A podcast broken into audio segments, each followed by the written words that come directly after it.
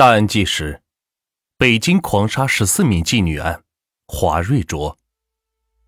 二十八岁的华瑞卓是北京市某建筑集团第五建筑公司的一名开搅拌机的司机。华瑞卓长得五官端正，中等身材，有一个能干的妻子和两岁多的儿子。然而，这个同事眼中表现不错、父母眼中孝顺的他，却疯狂杀害了十四个女子。华瑞卓是黑龙江省双城市人。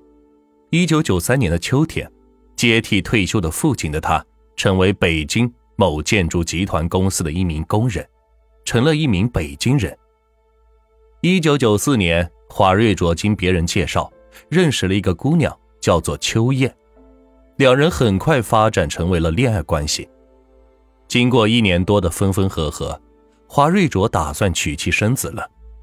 不料有一天晚上，他出车路过一家大饭店，看到了改变自己及其十四个女人命运的一幕。热恋中的女朋友正在饭店门口和一个岁数很大的陌生男人亲热，华瑞卓的脑子是嗡的一下，惊呆了。华瑞卓的内心世界是崩溃了，他万万没有想到，秋燕竟是个卖淫女。他曾经把所有的感情和金钱。都放在秋燕的身上，如今一切都没了。他的信念，他的理想，以致他以前一直认为的对和错的道理，此刻已变得是那么没有说服力了。随着时间的推移，失恋的创伤渐渐愈合。一九九八年十二月，华瑞卓和一名四川籍女子结婚，一九九九年还有了个儿子。他们本该朝着他的理想方向继续下去，然而怨恨和愤怒却深深地埋藏在了华瑞卓的心底，积淀出罪恶的污垢。小文，三十三岁，个子不高，又矮又瘦，河北人。小文为了给九岁的儿子攒钱买房，在北京当了站街女，借住在北京市朝阳区华威北里妹夫的房子里。他知道自己岁数不小了，长相一般，为了多搞些钱，几乎什么客人都接，从开奥迪车的老板到开大货车的司机。如果接的客人又是熟客，又没地方，小文就会把他们领到华威的房子里。二零零一年六月二十四日下午五点左右，小文的妹夫来到华威北里，想给这间借租已经两个月的房子是换换气。刚用钥匙打开门，一股腐肉气味是迎面扑来，屋里是乱七八糟。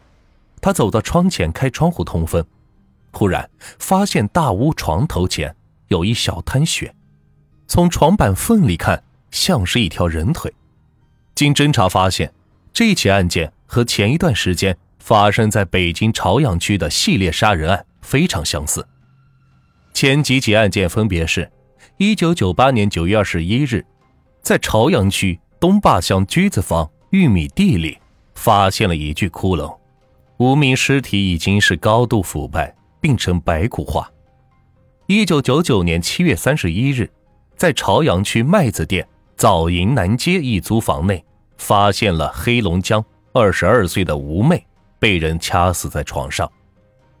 二零零零年九月四日早上七点。在朝阳区楼辛庄四队的玉米地里，发现了一具无名女尸。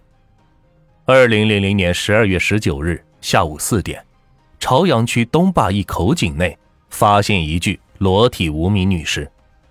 二零零一年四月十二日早上七点，朝阳区康静里一小区东北侧垃圾沟里发现了一具裸体的无名女尸。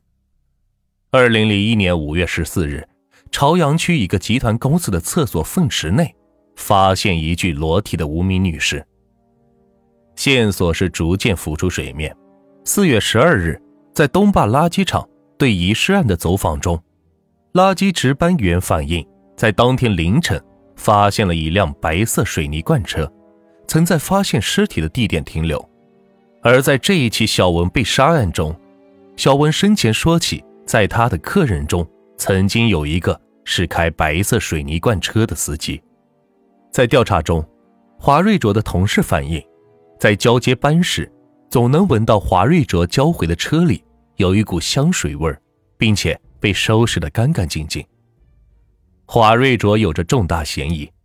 二零零一年七月十六日下午四时，朝阳公安分局的刑事警察在定福庄搅拌站将华瑞卓抓获。经过简单的交锋，华瑞卓交代了令人震惊的作案过程。一九九八年七月的一个晚上，华瑞卓又开着那辆韩国生产的三星牌搅拌车出发了。这种车的后座是非常宽敞，可以放一张床。回来途经燕莎时，华瑞卓把其中一位浓妆艳抹的小姐带上车。他面前那张妖艳的脸忽然变成了秋艳的脸，一股无名之火油然而生，于是张口就说。我想掐死你！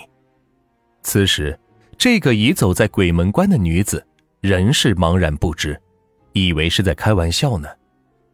那你就掐吧。华瑞哲扑上去，用双手使劲掐了有两三分钟，就把这名女子掐昏，然后背着该女子走到一片玉米地。刚放下来，他忽然又醒了过来。华瑞卓不敢看他的脸，扭着头继续掐着脖子。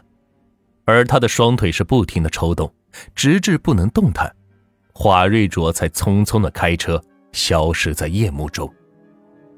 从一九九八年七月至二零零一年六月，华瑞卓单独杀害了十四名年轻女性，有的被华瑞卓掩埋，有的被扔到化粪池里，有的被扔到水井里，其中一口井里竟然捞起四具尸体。这些被害人。有的下体还被插入了钢筋棍、玉米杆等硬物，深达胸腔。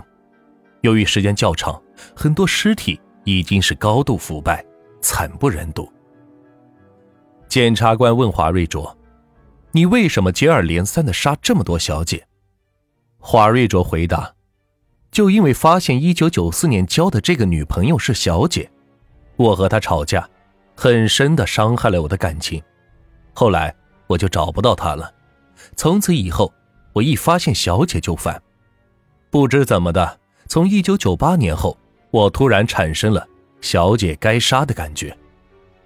我第一次杀完人以后，过了一段时间，一看也是没什么动静，心里就想再杀一个小姐看看。当时主要还是侥幸心理强一些。杀完第二个小姐以后，就时不时的冒出来要再杀一个的念头。每当有这种想法时，我就开车到燕莎桥那边找一个小姐，然后再寻机杀掉。这样，我一共杀了十四个小姐。北京市人民检察院二分院起诉一处处长王化军在谈到这起案件时说道：“华瑞卓故意杀人一案的遇害者人数是我当年检察官二十多年里遇到的故意杀人案里被杀人数最多的了。”对这类严重危害社会治安和他人生命安全的恶性罪犯，一定要依法从重、从快打击，绝不手软。在十四名被害的年轻女性中，竟有十二人至今仍未能确认其身份，尸体无法被亲人所认领。其主要原因，被害人大多为外地来京人员，父母亲友均不在北京，无法查找。因为他们从事的是隐蔽的、见不得人的行业，行踪无定，用的又总是化名，所以现在他们是谁已经成了永远的谜。司法机关也无法通知他们的家属，仅能从华瑞卓的供述和尸检报告中了解他们生前死后的星星点点。第一个被杀的是偏长的短发，那个女人是长脸，穿着牛仔短裤。那个女人挺胖，杀她时挺费劲。在被杀的十四个人中，有一个女子差点逃过了他的毒手。华瑞哲供述说，她长得挺漂亮，挺可爱。我本来不想杀她，可是看到她下贱的样子，我又起了杀心。据尸检报告，这个女子只有二十三岁。由于被害人尸体被赤身裸体。抛弃至荒郊野外或掩埋，发现的时间晚，尸体早已经是腐败难以辨认。在华瑞哲的判决书后，附带了一张扣押物品清单，上面的物品有十几支眉笔、五个粉饼、移动电话、女士手表、提包、黑色连衣裙、白底兰花纱质套裙等。